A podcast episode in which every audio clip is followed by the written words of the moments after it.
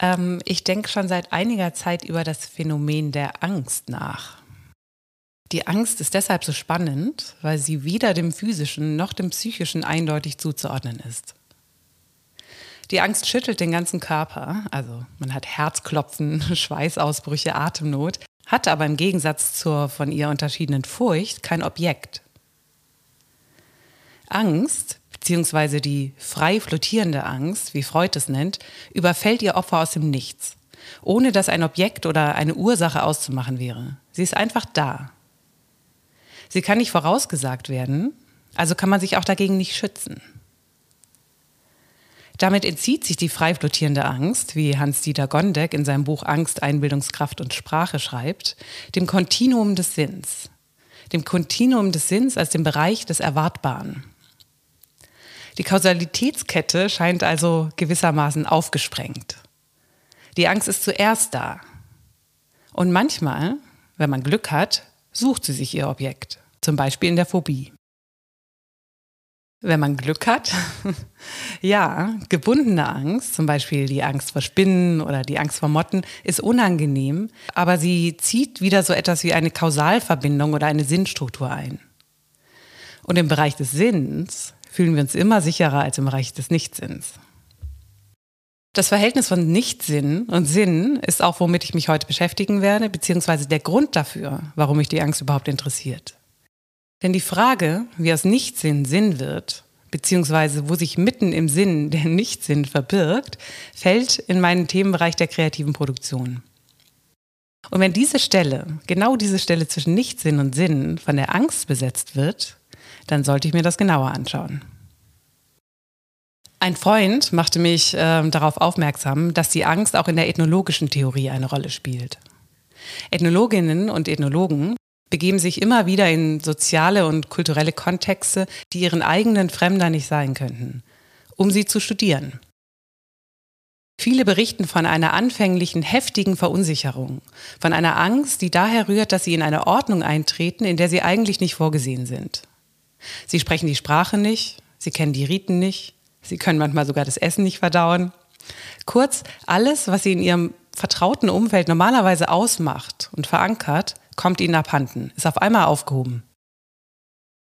Den Aufmerksameren unter ihnen fällt auf, dass dieser traumatische Zusammenbruch und die theoretischen Modelle und Systematisierungen, die sie dann in ihren Beobachtungen dieser fremdartigen Welt anfertigen werden, sobald sie sich wieder gefangen haben, dass diese in einem Zusammenhang stehen. Mehr noch, und das ist sehr interessant, dass Klassifizierungen und Sinnstrukturen einzuziehen, also der Versuch, Ordnung zu schaffen, vielleicht sogar eine Reaktion auf diese Angst sein könnte. Das Buch, das man wahrscheinlich lesen sollte, wenn einen dieses Thema mehr interessiert, heißt From Anxiety to Method in the Behavioral Sciences, ein Buch von Georges Devereux. Welches ich allerdings nicht gelesen habe, sondern nur einen kurzen Text mit dem gleichen oder verkürzten Titel From Anxiety to Method, verfasst von dem Ethnologen Michael Jackson in seinem Buch Excursions. Jackson ist voller Respekt und Ehrfurcht für Devereux, weil dieser ihm die Augen geöffnet hat dafür, dass man seine Angst ernst nehmen muss. Ja, mehr noch, dass darin sogar ein Erkenntnispotenzial liegt. Das ist sehr spannend.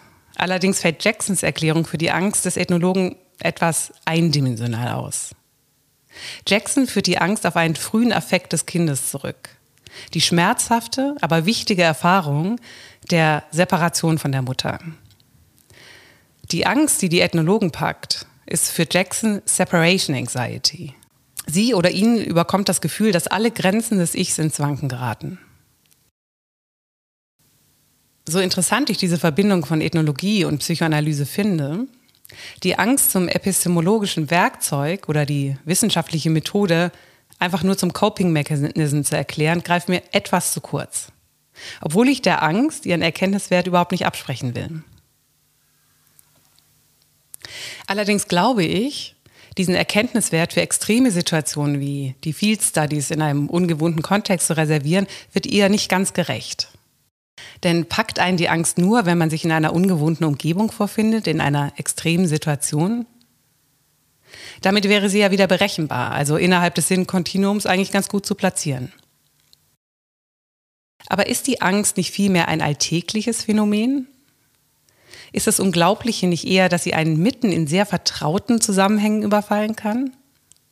Oder vielleicht nicht immer gleich Angst, sondern Grauen oder Schrecken oder das Unheimliche? Ja, genau. Wie verhält sich eigentlich die Angst zum Unheimlichen? Freuds Überlegungen dazu machen ja explizit diesen Raum zwischen dem Vertrauten und dem Grauen auf, was er an dem Wort selbst festmacht. Unheimlich. Nicht das Unbekannte erschreckt uns, sondern gerade das Vertraute, wenn es einem fremd erscheint, das Heimelige.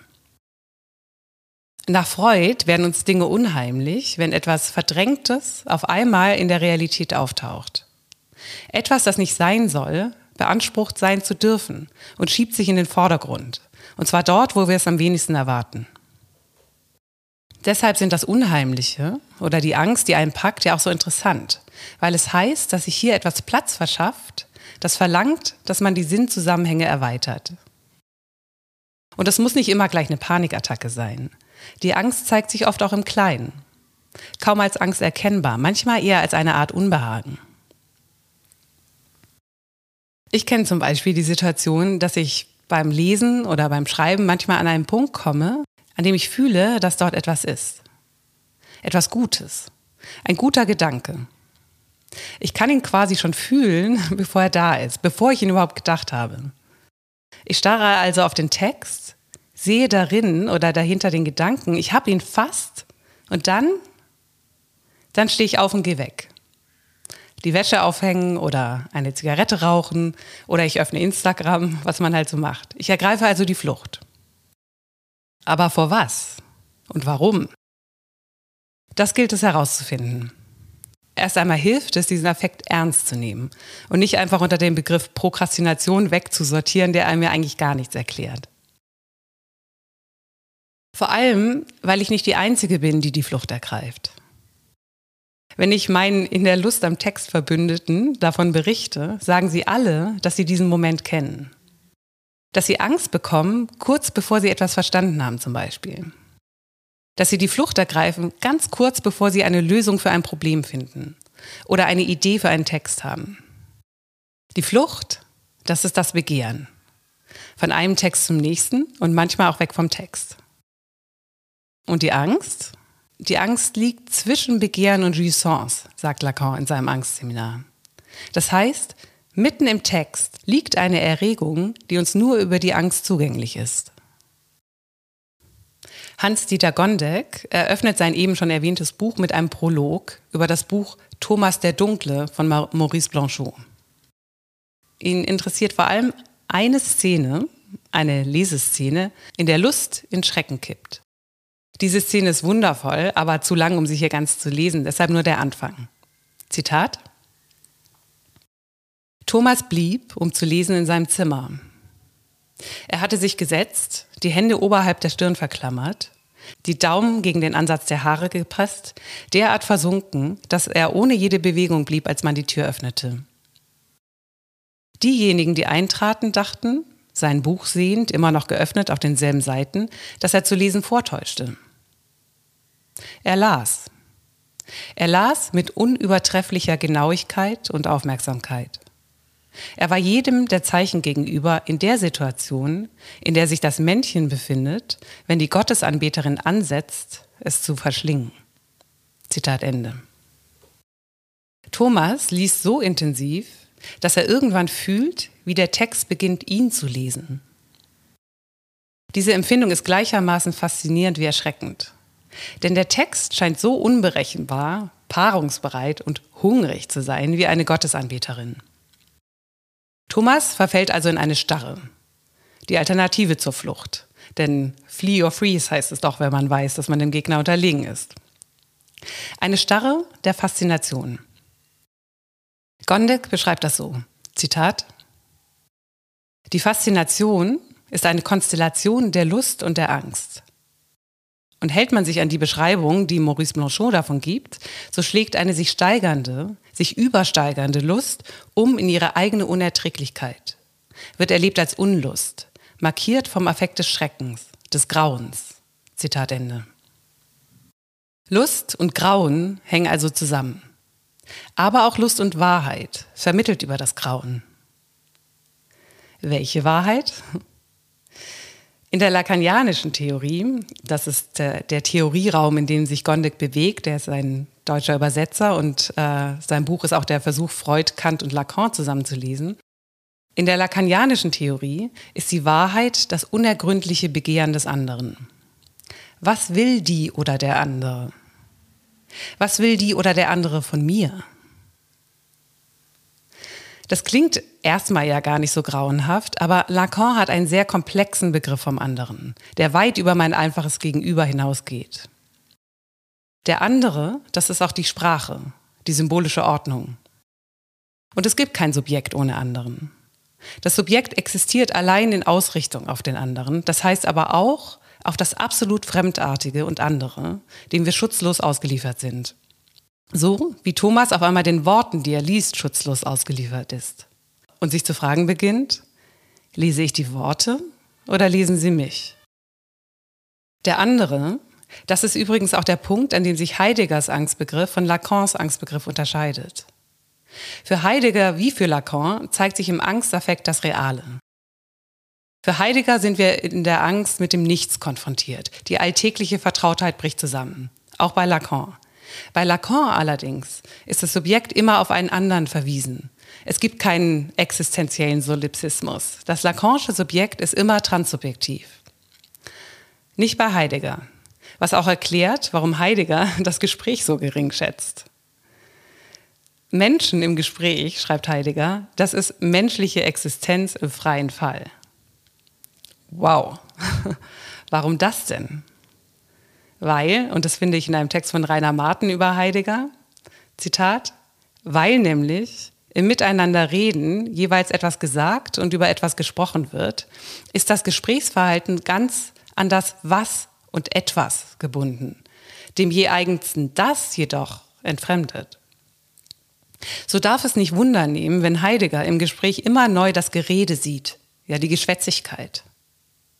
Wer mit anderen spricht und sich in Daseinsvergessenheit verliert, vertut, wie wir in Sein und Zeit lesen, seine Zeit mit zweideutigen Verabredungen und redseligen Verbrüderungen und hat dabei nur eines im Sinn. Die Gewissheit des Todes zu fliehen und den Ruf des Gewissens zu überhören, der ihn ständig aus dieser Flucht zurückruft. Zitat Ende. Auch bei Heidegger gibt es also eine Flucht. Allerdings ist die Flucht eine Unterbrechung des Seins zum Tode den schönen freudschen Zauderrhythmus, den ich ja in der letzten Folge mit nicht wenig Verzückung dargestellt habe, diesen Zauderrhythmus, der ja ein ständiges, sich unterbrechendes Vor und Zurück von Todes- und Lebenstrieben ist, gibt es also bei Heidegger auch. Allerdings steht diese Dynamik bei Heidegger eher in einem schlechten Licht. Was meiner Meinung nach daran liegt, dass er einen sehr schlichten Begriff vom anderen hat. Weshalb ich jetzt Heidegger auch in seiner Eigentlichkeit zurücklasse. Er will es ja irgendwie auch nicht anders, um ins Gespräch zurückzukehren. Die Angst zeigt sich also in der Begegnung mit dem anderen. Und zwar, wenn der Schutz zusammenzubrechen droht, wenn wir ihm ausgeliefert sind. So wie Thomas in Worten, die ihn zu lesen beginnen. Doch was schützt uns normalerweise vor dem Begehren des anderen? Was bricht denn hier zusammen? Der privilegierte Ort für das Auftreten der Angst ist das Phantasma, schreibt Gondek. Denn das Phantasma ist, was uns vor dem Begehren des anderen schützt. Doch das Phantasma ist nicht der einzige Schutz. Es gibt auch noch etwas anderes. Es gibt noch Identifizierungen. Das wird deutlich, wo Lacan dieselbe Szene von Maurice Blanchot, also die Begegnung mit der Gottesanbeterin, aufgreift, nämlich in den ersten Sitzungen seines Angstseminars. Lacan stellt sich in dieser Sitzung vor, dass er selbst sich einer riesigen Gottesanbeterin gegenüber findet, einer menschengroßen Gottesanbeterin. Zwei miteinander verbundene Punkte sind an dieser irren Fantasie interessant. Erstens weiß Lacan in der Szene, die er beschreibt, nicht, in welcher Gestalt er dem Tier gegenübertritt. Er weiß nicht, wie er sagt, welche Tiermaske er trägt. Er weiß also nicht, was sie in ihm erblickt also folglich auch nicht, was sie von ihm will. Im besten Fall, der gleichzeitig der schlimmste wäre, könnte sie in ihm ein Männchen erkennen. Zweitens, und hier wird es interessant, ergreift ihn die Angst, als er bemerkt, dass er sich nicht im Auge der Gottesanbeterin spiegelt. Er sieht kein Bild seiner selbst im Auge des Tiers. Man könnte im ersten Moment denken, Punkt 1 und Punkt 2 sagten einfach dasselbe, nämlich dass er nicht weiß, was das Tier in ihm sieht, dass ihm das Bild fehlt. Aber es ist ein wenig komplizierter. Im Auge der Gottesanbeterin sieht er ja nicht, was sie sieht. Er vermisst sein eigenes Bild, sein Spiegelbild. Das heißt, das Bild, das er in ihr Auge projiziert. Das Bild, von dem er glaubt, dass sie ihn so sehen könnte. Das heißt also eine Identifizierung, eine Maske, eine Rolle. Das, was er ihr präsentiert, um sich zu schützen. Wenn er kein Bild sieht, dann wird ihm klar, was eigentlich immer der Fall ist. Dass man keine Kontrolle darüber hat, was der andere in einem sieht und folglich von einem will. Keine Identifizierung, keine Maske kann nun noch darüber hinwegtäuschen, dass das Begehren des anderen unergründlich ist und schrecklich. Denn es könnte bedeuten, dass die oder der andere einen frisst. Um diesen wichtigen Punkt etwas deutlicher zu machen, möchte ich nochmal zu, zur Angst des Ethnologen zurückkehren. Wenn Michael Jackson, der eben erwähnte Ethnologe, nicht zu verwechseln mit dem Musiker, sonst gerät mir hier alles aus dem Ruder. Wenn also Michael Jackson in eine andere Kultur reist, um dort zu leben, ist er nicht nur mit dem anderen als Fremdheit konfrontiert. Er ist dieser Fremdheit schutzlos ausgeliefert. Alle seine Identifizierungen und Rollen, der Wissenschaftler, der Familienvater und so weiter, alle diese Rollen werden in diesem Kontext auf einmal bedeutungslos. Er ist in einer Kultur, die nicht nur ihm fremd ist, denn dann ging es ja nur darum, was er sieht, sondern in einer Kultur, in der er fremd ist. Aber diese Kultur ist nicht einfach nur ein anderer Ort. Diese Kultur ist auch ein intersubjektives Feld, aus dem er sich nicht einfach herauskürzen kann, auch als Wissenschaftler nicht. Er ist auch dort mit einem begehrenden anderen konfrontiert. Das heißt, der andere blickt ihn an. Das gänzlich andere blickt zurück und er hat keine Ahnung, was es von ihm will. Erst wenn er anfängt zu arbeiten, das heißt, bei aller subjektiven Ausgeliefertheit einen objektiv, äh, objektiv distanzierten Blick auf den anderen zu richten, findet er wieder Halt. Weil er sich wieder mit seiner Rolle des Ethnologen identifizieren kann. Die Ordnungssysteme der Ethnologie können also tatsächlich irgendwie als Coping Mechanisms aufgefasst werden. Allerdings als Schutz vor dem Begehren des anderen, nicht einfach nur als Separationsangst. Wobei beides natürlich zusammenhängt. Denn die Separation, die Trennung von der Mutter ist eine Grenzziehung, die einen einerseits vor dem Begehren der Mutter schützt und andererseits anerkennt, dass man nicht das alleinige Objekt des Begehrens des anderen ist. Der andere oder die andere könnte auch etwas anderes begehren und man hat keine, keine Ahnung, was das sein könnte. Die Separation ist also selbst schon der Schutz vor einer noch tieferen Angst der Angst vor dem unbewussten Begehren des anderen. Und zwar dem anderen, der einen auch verschlingen könnte. Aber zurück zum Phantasma als privilegierten Ort für das Auftreten der Angst. Das Phantasma verdeckt und schützt vor einem Riss, einer Spaltung. Das Subjekt bei Lacan ist immer ein gespaltenes, gespalten in einen bewussten und einen unbewussten Teil. Das Subjekt wird allerdings erst gespalten durch die Begegnung mit dem anderen. Dem anderen als Sprache, als Anspruch, aber eben auch dem Begehren des anderen, das sich in diesen Ansprüchen zeigt. Die Angst hängt also irgendwie mit dieser Spaltung zusammen. Man könnte denken, dass das gespaltene Subjekt erst bei Freud und dann später bei Lacan auftaucht. Die moderne Subjekttheorie geht ja seit Descartes auf den ersten Blick von einem sich selbst transparenten Subjekt aus, also einem Subjekt, das noch kein Unbewusstes hat. Allerdings kann man das auch anders lesen und einige Autoren wie zum Beispiel Slavoj Žižek, Hans-Dieter Gondek und ich würde behaupten auch Jacques Derrida tun das. In dieser Lesart ist schon das kartesische Subjekt ein zerrissenes, ein vom Zweifel gespaltenes Subjekt. Womit Freud und Lacan sich dann immer noch in der Linie von René Descartes Cogito bewegen würden, da sie das Unbewusste dort verorten, wo schon ein Riss mitten durchs Subjekt geht.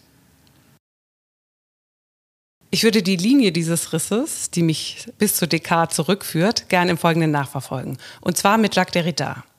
Um, kleiner Spoiler, am Ende bei der Feststellung Derridas anzukommen, dass man nur im Schrecken philosophiert. Und zwar im Schrecken, wahnsinnig zu sein. Ich beziehe mich auf den Text Cogito und Geschichte des Wahnsinns in dem Buch Schrift und Differenz. In diesem Aufsatz setzt sich Derrida mit Michel Foucaults Buch Wahnsinn und Gesellschaft auseinander. Das Projekt, das Foucault in seinem Buch verfolgt, ist, wie er sagt, nicht einfach über den Wahnsinn zu schreiben, sondern den Wahnsinn selbst zu schreiben. Damit meint er, dass er nicht einfach in der Sprache der Vernunft über den Wahnsinn schreiben will, da es genau diese Sprache ist, die den Wahnsinn irgendwann mal ausgeschlossen hat. Wahnsinn und Vernunft sind entzweit. Doch sie waren es nicht immer. Und Foucault macht es sich zum Anliegen, diese Entzweiung zurückzuverfolgen. Er fragt nach der dunklen gemeinsamen Wurzel von Wahnsinn und Vernunft. Und stößt auf Descartes, der in seinen Meditationen einen Gewaltstreich, wie Foucault es nennt, gegen den Nichtsinn ausführt. Ein Gewaltstreich, der einer Ausstoßung der Möglichkeit des Wahnsinns aus dem Denken selbst gleichkommt. Hier bei Descartes werden der Irrsinn, der Wahnsinn, die Demenz und die Verrücktheit vors Tribunal gezerrt werden, vor das Cogito als letzte Instanz. Das Cogito, das seinem Wesen nach nicht wahnsinnig sein kann. Das Subjekt, das sein Sein aus dem Umstand ableitet, dass es denkt, kann einfach nicht wahnsinnig sein. Das Subjekt kann sich täuschen, aber es täuscht sich nur in seinen Sinneswahrnehmungen, nicht in seinem Denken. Und der Zweifel wird zum Werkzeug des Denkens und somit zum Werkzeug des Sinns. Damit das alles funktioniert, muss Descartes, bevor er überhaupt zum Ich denke, also bin ich kommt, zunächst den Wahnsinn aus dem Denken verbannen. Das Denken wird der Vernunft und damit dem Sinn und der Sprache zugeordnet, der Wahnsinn dem Unsinn und dem Schweigen. Weshalb Foucault seine Geschichte des Wahnsinns übrigens auch als Archäologie des Schweigens verstanden wissen will. Derrida bezweifelt schon den ersten Schritt von Foucault.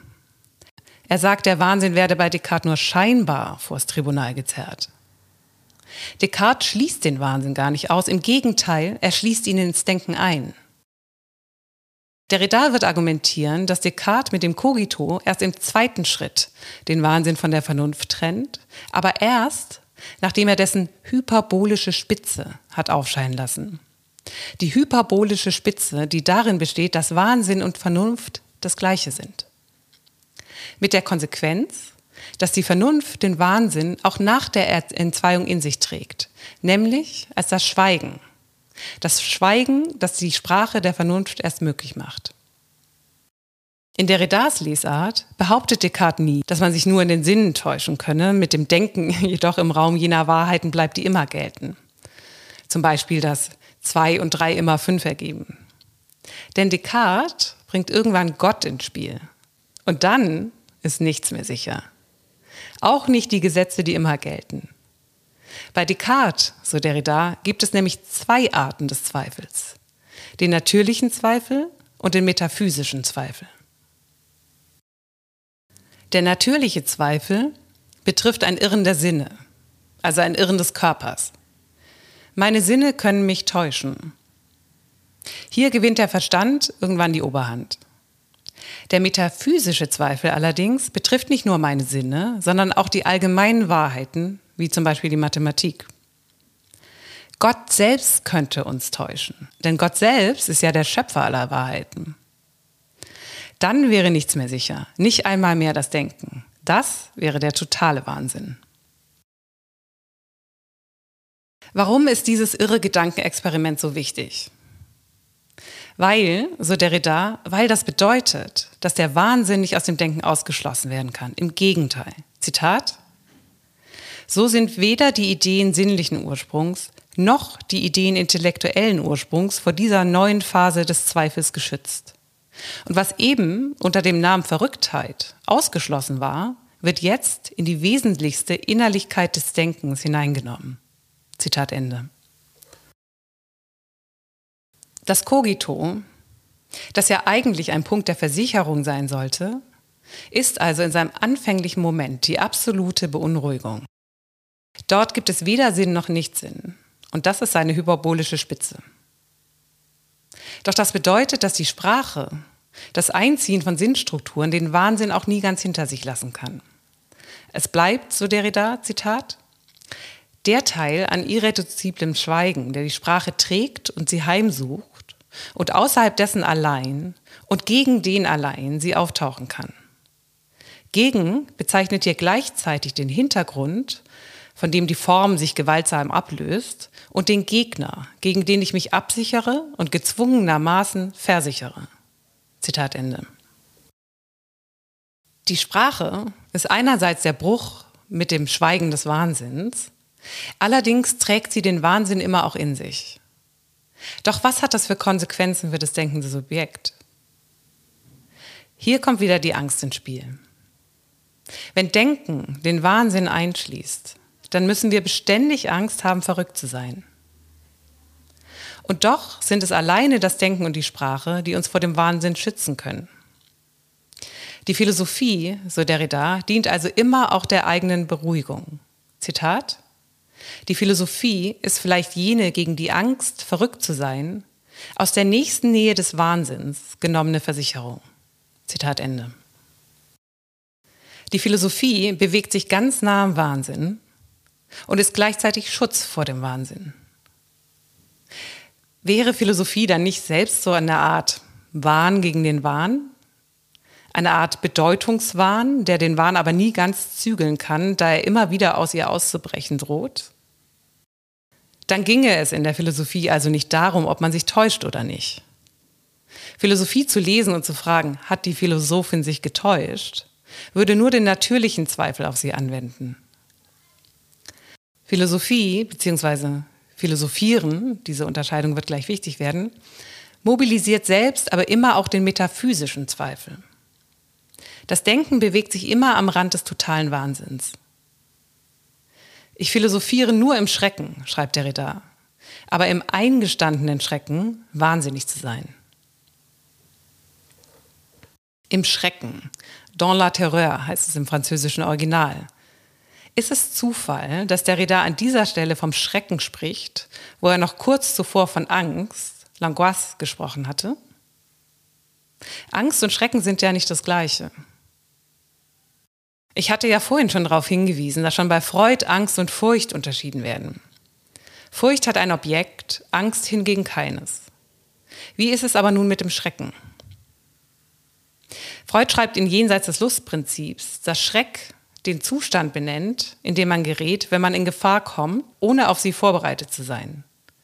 Schreck betont das Moment der Überraschung.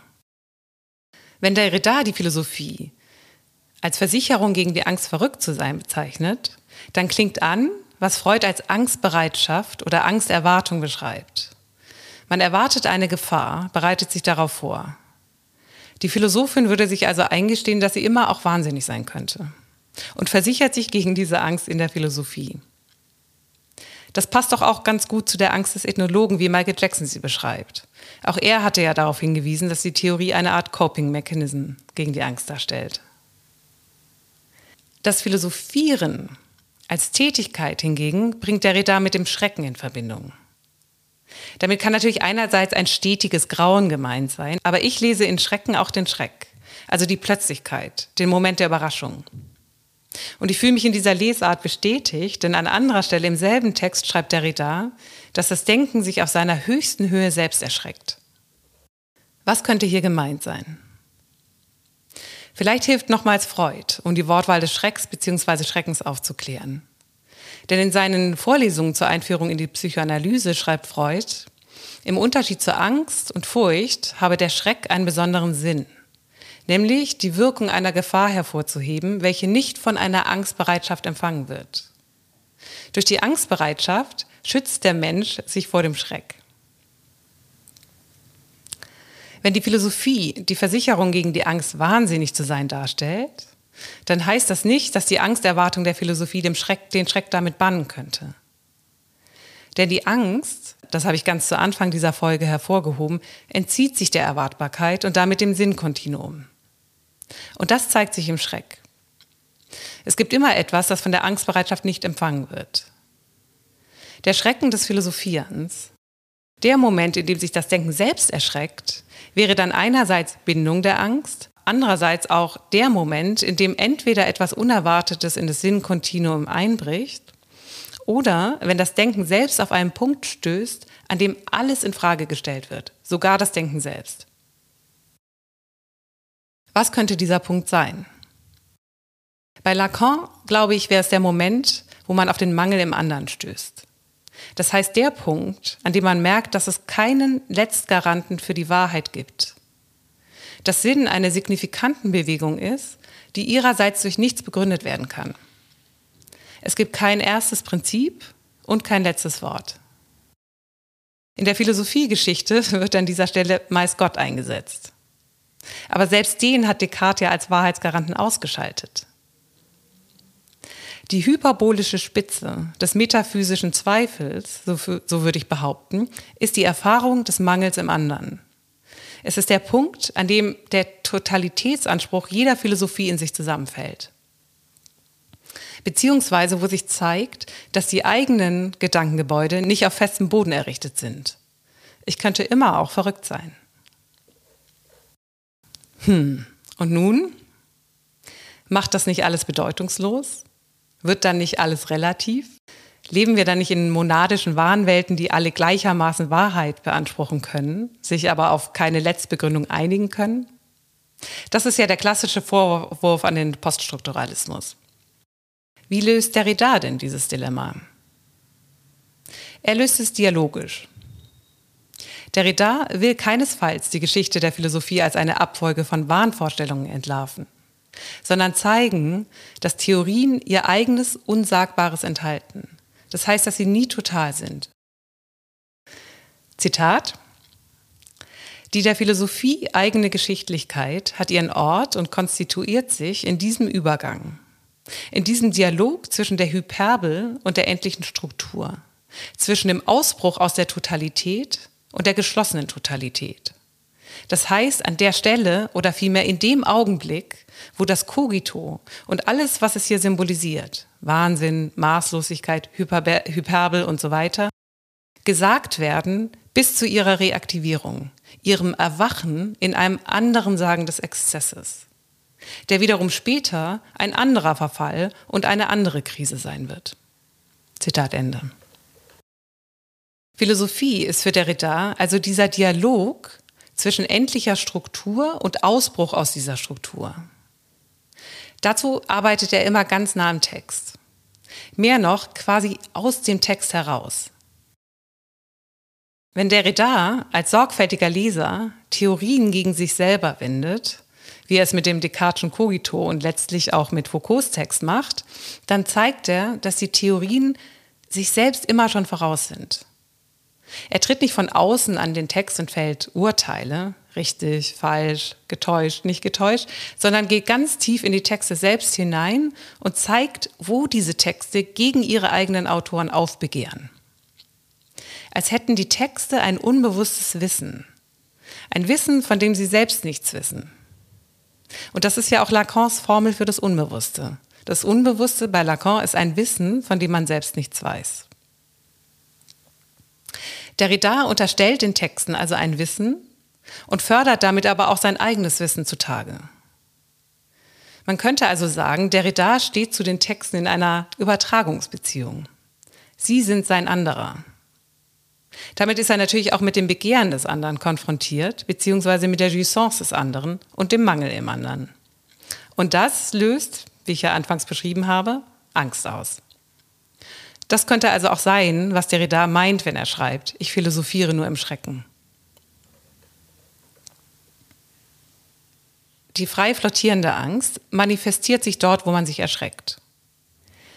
Kann man diesen Moment auch als Einfall bezeichnen? Das deckt sich jedenfalls mit meiner Erfahrung. Manchmal sehe ich im Text eine Verbindung, einen Ansatzpunkt, also eine mögliche Verknüpfung mit einem anderen Text zum Beispiel, und das ist dann eher eine ästhetische als eine intellektuelle Erfahrung, denn die Gedankenarbeit ist noch gar nicht gemacht, die kommt erst viel später. Erstmal erschrecke ich mich vor Aufregung und meine Gedanken sind alles andere als klar. Einmal ist mir beim Lesen im Zug vor Aufregung das Buch aus der Hand gefallen. Und ich habe gelernt, diesen Momenten zu vertrauen, was aber nicht heißt, dass es Eingebungen wären, die ich dann einfach nur noch nie mit niederschreiben müsste. Manchmal erweist sich die Gedankenkonstruktion als gar nicht so leicht. Also man muss, man muss noch ganz schön arbeiten, um dem Schreckmoment dann eine Argumentation folgen zu lassen. Also eine Argumentation, die auch tatsächlich Sinn macht. Der Sinn ist also erstmal Unsinn. Der Gedanke hängt in der Luft. Er lässt sich nicht aus einer Prämisse ableiten. Ich beginne einfach mittendrin. Und zwar, indem ich einer Intuition folge. Und ich glaube, das geht den meisten Leuten so. Kein Wunder, dass man sich also fragt, bin ich eigentlich wahnsinnig?